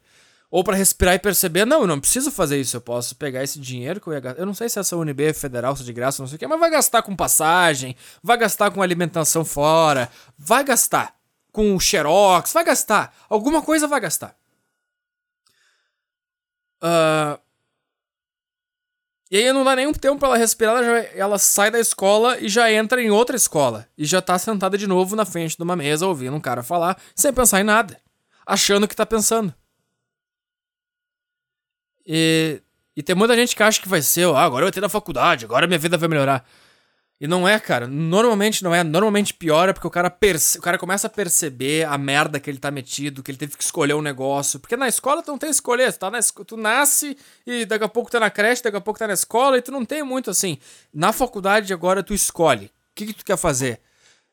Só que tu pensa, cara, nada, nada que tá aqui eu quero fazer. E aí começa a merda. Aí tu vai escolher um menos pior, e aí tu vai na aula e tu vai ficar, nossa, cara, não, não é isso aqui, cara. O que, que é isso? Não... Aí tu começa a sentir aquela agonia, tu começa a sentir aquela dor, tu começa a pensar nos gastos que a tua família tá tendo contigo com a educação, e tu começa a dar uma ansiedade, tu começa a dar uma merda, tu pensa, nossa, é só isso que tem pra fazer na vida? Não tem mais nada? Não tem outra alternativa? É tu pensa, tá, e se eu fizer outro curso, aí outro curso é uma merda também, né? Tu vai pra outro curso, tu fica com essa mesma bosta, tu volta, eu, pelo menos pra mim foi assim. Tá, foi aí que começou o inferno. No início eu achava que a partir daquele momento eu conseguiria me livrar dessas coisas ruins que eu sinto e senti a vida toda. Não sei porquê, mas pensava, é, porque é aquilo. Mas conhecendo muitas pessoas e sendo aquela pessoa que conversava com todos, eu não conseguia fazer nenhuma amizade de fato. Aquela pessoa que você diz tudo, que você pode contar sempre com apoio e tudo mais. Isso não existe. Sempre tive bastante facilidade em fazer amizades, amizade com homens. Talvez pelo meu jeito eu não consigo lidar com mulher. Cara, a facilidade que eu tenho em fazer amizade com homem, eu vou te dizer o que, que é. É um negócio que se chama buceta. Essa é a facilidade. Não, mas eles são só meus amigos. Eles querem te comer. Não, gente é só amigo. Ele quer te comer. Não, não, mas ele é só meu amigo. Não, não, não, ele quer. Ele quer te comer. Né, jura, o cara. Não, ele é meu amigo. Não, não, não. Ele, ele sonha todos os dias contigo chupando o pau dele. Não, o Ricardo. Não, ele só meu. Não, ele sonha todo dia. Em comer teu cu de quatro. Uh, mesmo que. Aquela pessoa. Ah, não. Cadê? Tá, aqui, ó. Sempre tive. Tá. Mas, talvez pelo meu jeito eu não consigo lidar com mulher. Me parece um inferno. É. é correto. Não consigo nem me suportar. Imagina aturar uma. Tá. Voltando ao assunto da faculdade, desde que eu entrei naquela merda de diversidade, meus sentimentos de raiva, ódio e nojo das, nojo das pessoas se tornaram maiores ao ponto de ser uma das calouras mais odiadas daquela merda. eu também era assim na minha época. Não consigo mais ouvir todo aquele discurso lazarento das feministas e esquerdistas, me dá repulsa. Ver tanta gente junta e empolgada com o curso também me dá agonia, porque eu não eu não vejo mais sentido em estar ali. Eu não consigo ter ânimo de sair todos os dias e ver gente que não gosto, fazer coisas que não quero fazer e ver cada coisa que até me assusta. É foda, cara. E aí tu vai tentar falar com a tua família, vai dizer, não tá rolando. Daí vem aquela merda, que é xingamento e cobrança e não sei o quê. Porque essa foi a vida que eles tiveram, né? Era escola, trabalho, faculdade e acabou. E aí hoje é diferente, né? Hoje é... Sabe? Hoje tem muito mais coisa, assim. Muito mais opção e, consequentemente, deixa a gente mais perdido. Mas também tem é, esse negócio. Eu vou bater nessa tecla, cara, da, do investimento financeiro, cara. Se tu pega a vida de um. Tu tem um filho. E tu, e tu faz uma poupança para esse cara, assim. Tu, sempre que sobrar um dinheiro, tu coloca lá. Quando chegar lá, o cara, quando tiver 18, 20, 22, 23, eu tenho certeza que isso tem o suficiente para começar um investimento. Mas não ficar gastando com escola, com não sei o que, com curso, com judô, com natação. Cara, que é legal, é bom botar o filho para praticar um esporte e tal, é um autoconhecimento, mas eu não, não, é, não é essa a intenção que as pessoas têm ao colocar o filho no inglês ou no judô ou nessas porra. É porque, não, meu filho é o melhor, ele vai nadar, ele vai lutar, ele vai saber falar inglês. Sabe?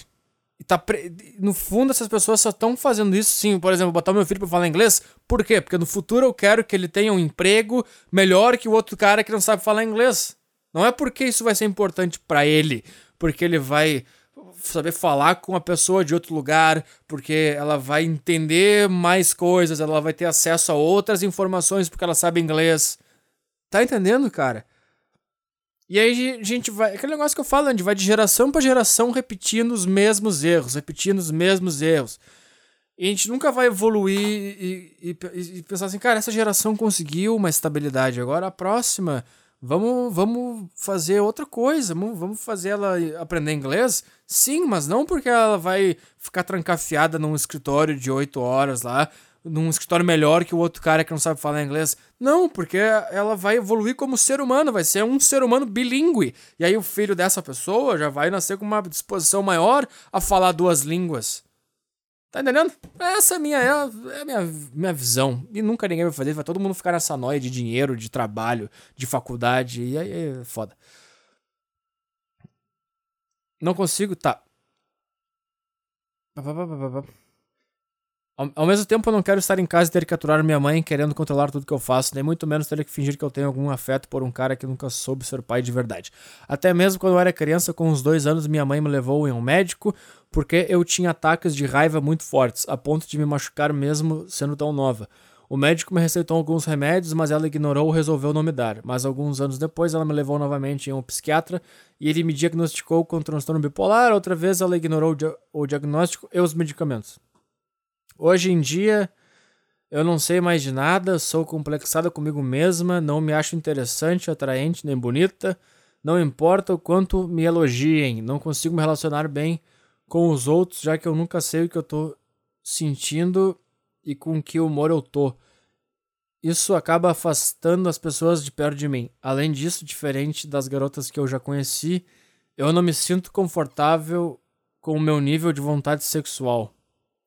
Eu sei que não chego a ser como um homem, mas mesmo assim é muito difícil para mim ter que conter uma vontade que muitas vezes parece incontrolável dentro de mim e que eu evito ao máximo porque sempre que eu acabo cedendo e fazendo sexo, a minha vontade depois que passa é de morrer, sumir e nem olhar na cara de quem estiver lá. Eu acho que a tua vontade sexual não é tão sexual, mas é a tua vontade de querer ter um amigo ou uma intimidade com alguém, que foi o que tu falou antes nos outros parágrafos ali, que tu queria ter um amigo que pode falar as coisas e tal. Porque. Ou. Não, tem a exceção que é a mulher ninfomaníaca mesmo, mas. Levando em conta que provavelmente não é exceção, que tu é normal, que tu é padrão, eu acho que tu tá confundindo vontade sexual com intimidade com alguém. Porque a vontade sexual da mulher e a do homem são diferentes. A do homem é aquele negócio sujo, é pau na buceta e acabou. A da mulher tem um, um envolvimento de ser dominada pelo homem, de ser conquistada pelo homem, de, de se entregar pro homem. Tem toda uma coisa mais psicológica.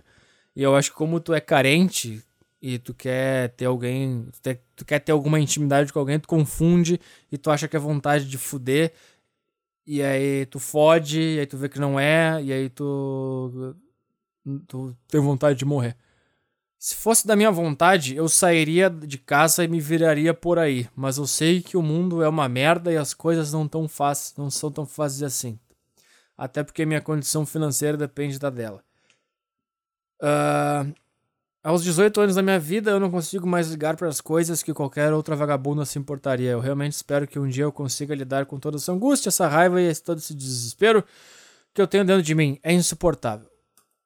É isso aí, cara. Manda. Manda um nude aí.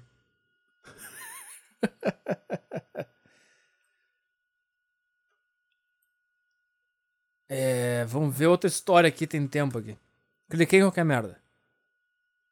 Não, esses e-mails de bosta.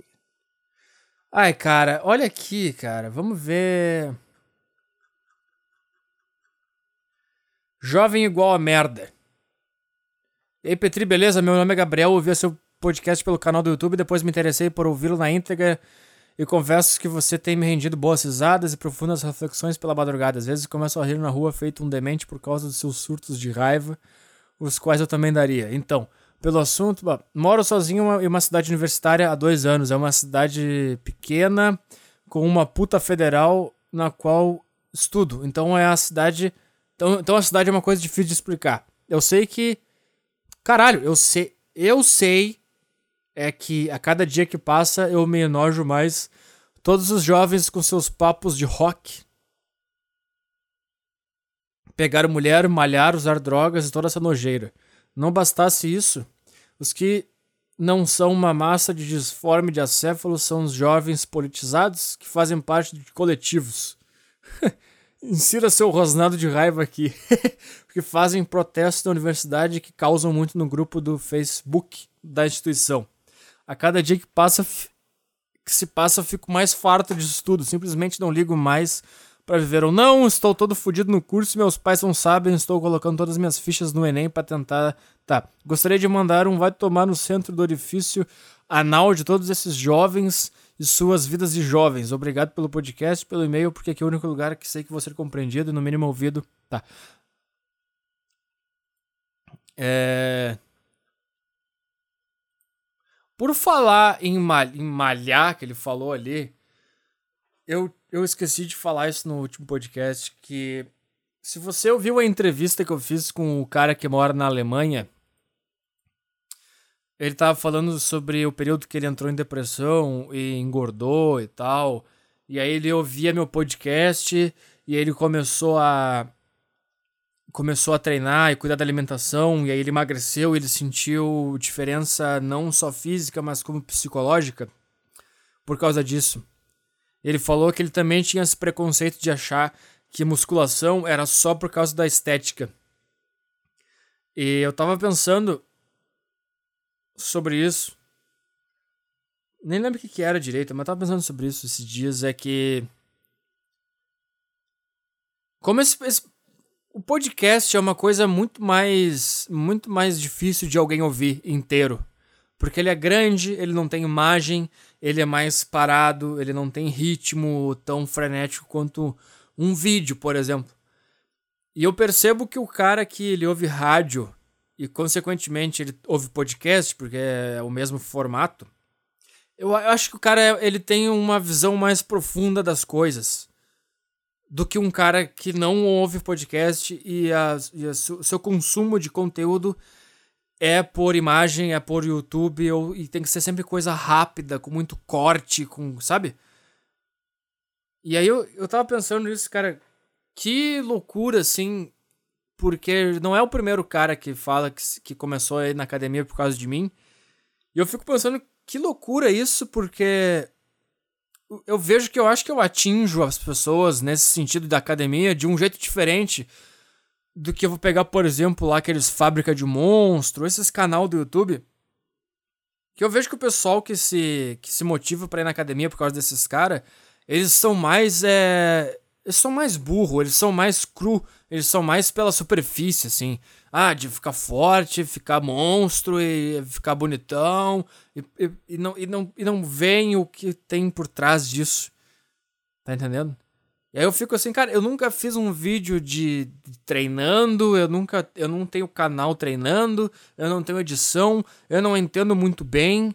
E mesmo assim, só falando uma coisa durante uma hora e trinta, eu fiz algumas pessoas entrarem na academia e emagrecerem e sentirem o que eu falava que dava para sentir. Por quê?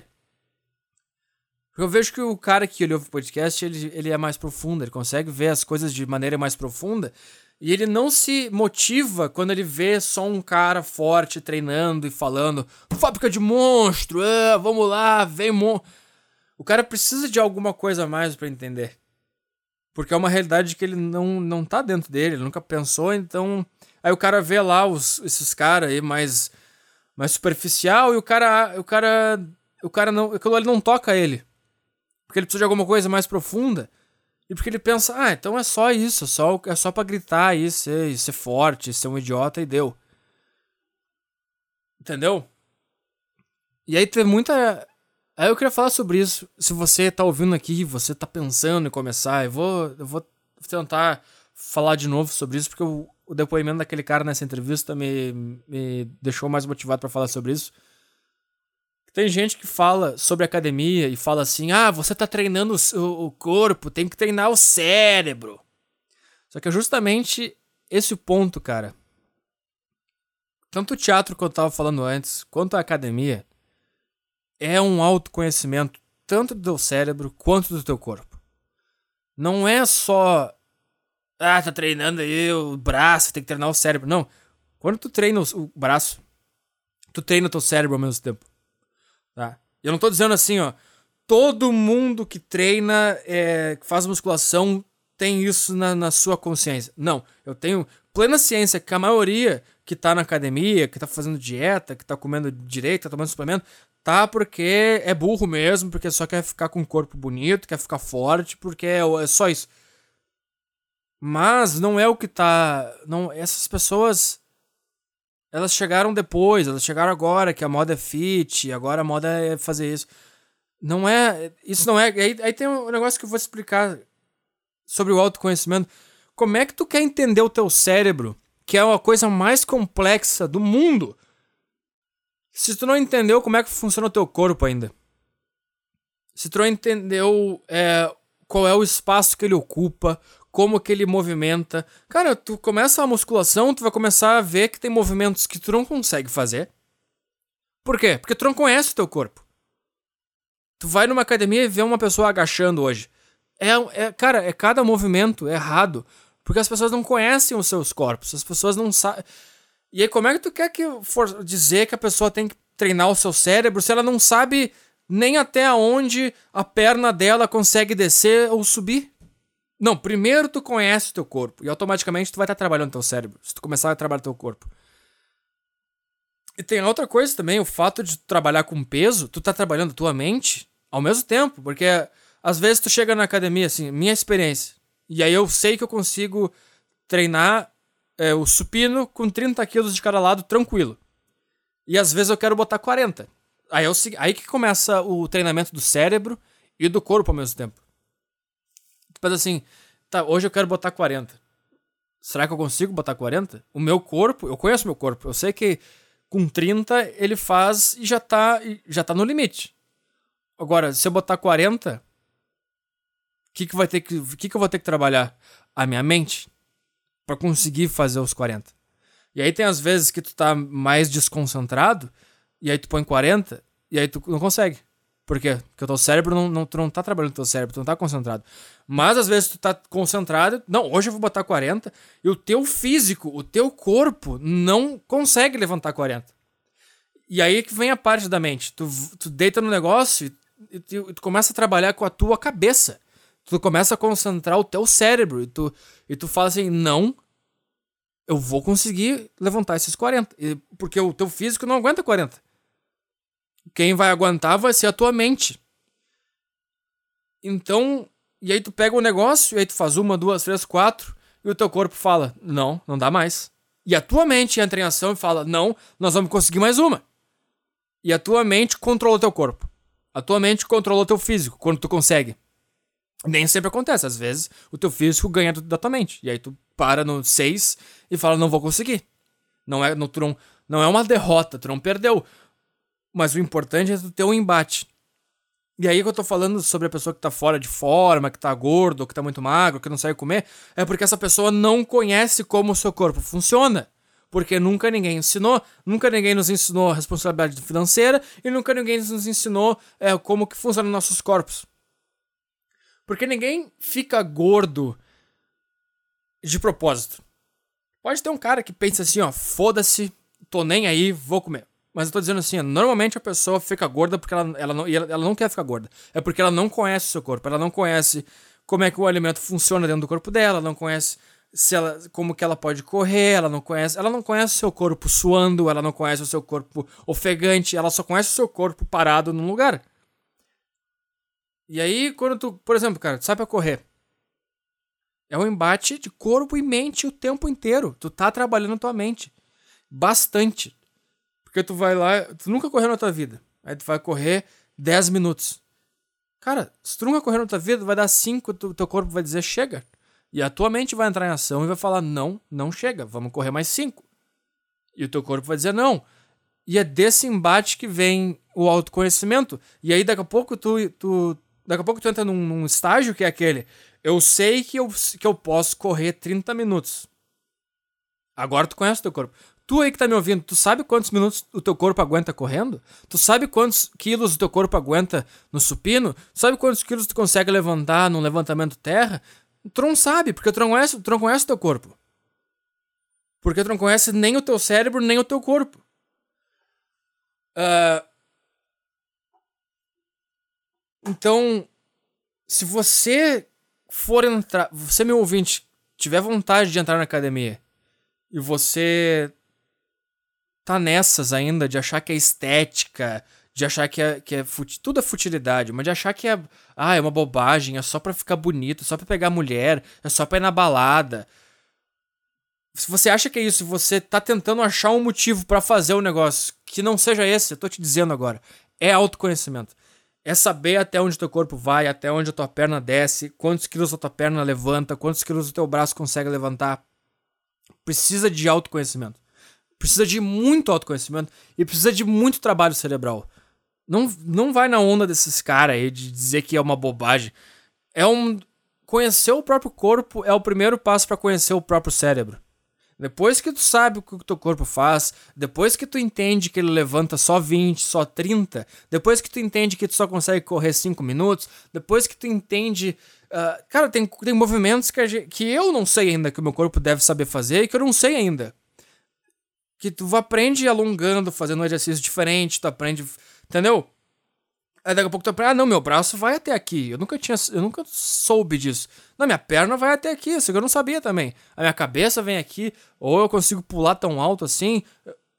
Isso é conhecer o próprio corpo e é conhecer o próprio cérebro. E depois que tu consegue, depois que tu conhece o teu corpo, que depois que tu entende que tu só levanta 30, que o teu corpo só levanta 30 quilos de cada lado, Aí vem a tua mente. Aí tu começa a entender a tua mente e tu começa a entender o poder que o teu cérebro tem de interferir nas limitações do teu físico. Que é, por exemplo, o meu corpo levanta 30, mas eu vou levantar 40 porque hoje eu estou concentradíssimo e o meu cérebro tá foda pra caralho, ele tá bem concentrado e eu, com a força da minha mente, o meu corpo vai ultrapassar o limite dele. Claro que isso não é, saudável fazer isso o tempo inteiro, tá? Só vou te dizer, não é saudável todos os dias o, a tua mente dominar o teu corpo e, e, extrapolar o que o teu físico pode, mas se tu tiver isso todo mês, algum dia da semana, algum embate desses com o teu, do teu cérebro com o teu corpo, tu vai trabalhar teu cérebro. E, não, e trabalhar o cérebro não é ser inteligente, não é saber matemática, não é saber política, não é saber discutir dívida externa. Não! Isso aí não é ser inteligente. Ser inteligente é entender como é que o teu próprio corpo funciona. Tá? E, e, ao mesmo tempo que eu sei que tem muita gente que vai em academia que é burro mesmo, que só tá se importando com a foto do Instagram, mas se você pegar lá aqueles fisiculturistas dos Estados Unidos, e ver uma entrevista com os caras mais longa, que não seja só sobre o físico, os caras têm é, uma ciência, uma consciência de si, os caras têm consciência do seu cérebro, cara, os caras sabem se expressar. Normalmente os caras são bem tímidos, bem fechados. Porque esses caras são caras que buscam autoconhecimento. Cara, tu realmente acha que um cara que é fisiculturista, tá? Pega um Arnold Schwarzenegger, Tu acha que esse cara é, é burro? Ah, levanta peso. Não, eu levanto peso.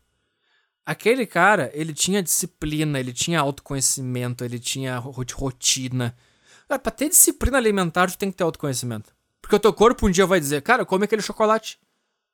E o teu cérebro vai entrar em ação e vai dizer não. Tá aí, tá aí o teu autoconhecimento. São nessas pequenas coisas que vem o autoconhecimento, não em bobagem de ah, eu sei quais são os problemas do país, eu sei quais são os problemas do mundo, tá aqui as respostas, tá aqui. Não, isso é bobagem. Tá? E, e aí que eu tava falando sobre o cara engordar, para encerrar o podcast de hoje, as pessoas engordam porque elas não sabem como é que seus corpos funcionam, porque elas não entendem até onde o meu braço vai, quantos, quantos quilos eu consigo levantar, quantos minutos eu consigo correr. Se eu comer esse troço, vai, vai, a minha barriga vai crescer. Elas não sabem, elas começam a comer porque elas não sabem, ah, é comida, é chocolate, elas não. E daqui a pouco elas estão uma bola. Elas não perceberam nada, elas não perceberam que elas estavam fazendo uma merda. Claro, depois que tá gordo e continua fazendo, já percebeu a merda e continua fazendo porque daí é comodismo, porque daí desandou. Mas eu tô, eu tô te encorajando agora, meu ouvinte, a fazer isso. Não precisa ser a musculação eu vejo que é o lugar onde tu mais trabalha o teu cérebro. Porque além de ser o teu corpo, tem mais o negócio do peso. E aí quem levanta o peso é o teu corpo com a ajuda do cérebro. Correr já é, já é outra coisa. Porque não tem um agente externo que muda o jeito que o teu corpo mexe, entendeu? Dá pra entender o que eu tô falando? Agora, correr é só tu, teu corpo. Também, correr é, uma, é, uma, é uma puta, um puta exercício mental também. De, porque o teu corpo, ele chega uma hora que ele fala, chega, para de correr, para de correr, para de correr, para de correr. E aí a tua mente domina o teu corpo e fala, não, vou continuar correndo. E, e então, eu tenho isso, cara, eu corro, e às vezes eu tô correndo, e aí chega lá 15 minutos de corrida e meu corpo começa, né, falar, cara, chega, acabou, eu não aguento mais. E aí que eu começo, não, eu vou aguentar, eu vou correr 30. E aí 17, aí meu corpo tá lá morrendo. E aí tá lá 18 minutos, meu corpo morrendo e meu cérebro começa a tentar cair na onda, começa a falar, cara, para de correr, vamos descansar. E aí tu fala, não. Aí tu, aí tu, vai, tu vai aumentando os níveis de autoconhecimento, entendeu? E tu fala, não, vamos continuar, vamos continuar, vamos continuar, eu vou dominar, eu vou dominar essa vontade. Eu não vou, eu não, eu não vou. É... Como é que se diz? Eu não vou cair na armadilha. Eu vou continuar, eu vou continuar correndo. E não é engraçado como tem gente que faz essas coisas por causa de estética porque elas estão dominadas pela por esse negócio de, de ser bonito e pela vaidade. E também tem o outro lado que é justamente tu não se deixar dominar pelo teu próprio corpo nesse, nesse mesmo lugar. Uh, e eu, eu tô correndo lá e, daqui a pouco minha, o meu esforço mental é tão grande que eu faço para dominar o meu corpo, para ele não parar de correr, que eu, eu esqueço que eu tô correndo. Eu não sei explicar isso, cara. Eu esqueço que eu tô correndo e daqui a pouco eu olho pro relógio e tá 30 minutos. de corrida. E eu penso, caralho, eu não, eu não percebi esses 10 minutos. Porque eu fiz, eu fiz quase um esforço de meditação aqui pra eu não ouvir o meu corpo me dizendo pra desistir. Isso é autoconhecimento. Isso é o teu cérebro em ação. Não é bobagemzinha aí de, de cálculo, de ah, eu sei, eu, isso aqui que tá acontecendo na sociedade é porque isso aqui, ah, eu sou sociólogo. Isso aí é bobagem. Essas pessoas estão tão dominadas pelo pela vaidade quanto o cara que vai na academia só pra ficar bonito. Porque esse cara, ele é inteligente porque ele quer parecer inteligente, porque ele quer ir numa roda de discussão e falar: olha aqui, esses problemas do Brasil, ó, oh, porque tem essa teoria aqui do economista, blá blá blá. Ó, oh, elas querem pagar de inteligentes, elas são tão vaidosas quanto o cara que vai na academia para ter o abdômen trincado e postar a foto no Instagram. É a mesma coisa. Agora, por outro lado, tem o cara que, que lê no quarto que não fala para ninguém que lê. O cara é inteligente, o cara não fica pagando de intelectual. Porque aquilo ali é um, é um, é um. Ele tá dominando o cérebro dele também. Ele tá estudando o cérebro dele. Ele não tá para as outras pessoas. Entendeu? E aí, aí vai, vai de cada um, né? Como eu, eu sou mais raivoso, eu, eu, tenho, eu tenho menos paciência.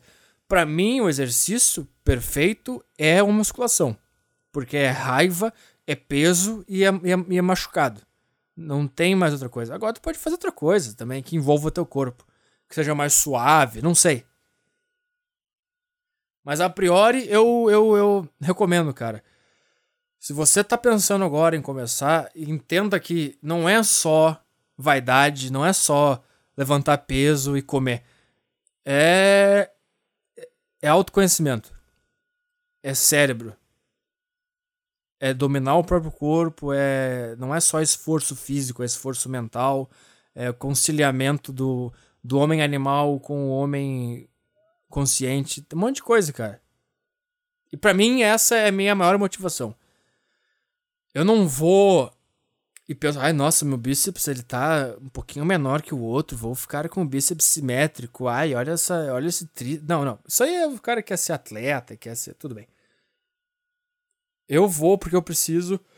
Eu não posso deixar o meu corpo dominar o meu cérebro. E eu sinto que toda vez que o meu corpo pensa, cara, hoje não vamos treinar, e eu, eu, eu, meu cérebro tem que entrar em ação e falar, vamos sim. É autoconhecimento. Tanto corporal quanto cerebral. Tá? Então, é, faça isso. Se você tem vontade e você não tava sabendo de onde tirar um argumento para fazer isso, para começar a musculação, para começar o exercício físico, não caia nessa onda, não fica com vergonha de, ai, ah, vão achar que eu sou fútil, que é só estética, só porque tem gente que é assim. Tu sabe que não é isso. Dentro de ti, tu sabe, cara, tu ouve um podcast de uma hora e quarenta, cara. Tu precisa de mais que um vídeo de um cara levantando peso no supino todo forte para se motivar. Tu tem que entender a profundidade das coisas. Tu tem que entender essas outras coisas. E essa é a minha experiência. Era minha. Eu nunca entendi por que, que eu comecei a ir na academia. Eu nunca entendi. Eu lembro que quando eu era pequeno, tinha depois da aula tinha a opção de fazer futsal ou fazer ginástica olímpica. E eu fazia futsal, mas eu sempre quis fazer ginástica olímpica, sabe por quê? Porque eu achava que ginástica olímpica era, olímpica era levantamento de peso. Porque eu via na Olimpíada uh, aqueles caras levantando os pesos, e eu achava que Olimpíada, ginástica olímpica, Olimpíada, eu achava que tinha alguma coisa a ver. Aí eu cheguei lá na ginástica olímpica, e eu, eu e tá, cadê os pesos? Jack, é, não, era ficar dançando, fazendo uns negócios. Aí eu voltei pro futsal. Mas isso sempre vem desde pequeno pra mim. De querer fazer isso. E aí, cara, 15 anos na escola, eu já entrei na, na academia e eu não me, não me alimentava do jeito correto, eu fazia tudo errado, óbvio, todo mundo começa a fazer tudo errado. E, e como eu sempre gostei, eu me interessei pra caralho, eu comecei a, a ir atrás. Cara, lá em 2006, 2007, eu comecei a procurar na internet coisa de alimentação, coisa de treinamento, e comecei a entender esse negócio, porque para mim era muito importante. Fazia parte da minha vida. Eu saía da escola e ia na academia. Se eu não fosse, eu ficava em casa deprimido, eu ficava mal porque eu não tinha ido. Parecia que tinha alguma coisa faltando no meu corpo, alguma coisa. Eu sentia que eu, eu não sabia na época, mas eu, eu sentia que meu corpo dominou meu cérebro, que a preguiça dominou meu cérebro, que eu não tava es, es, estimulando o meu autoconhecimento.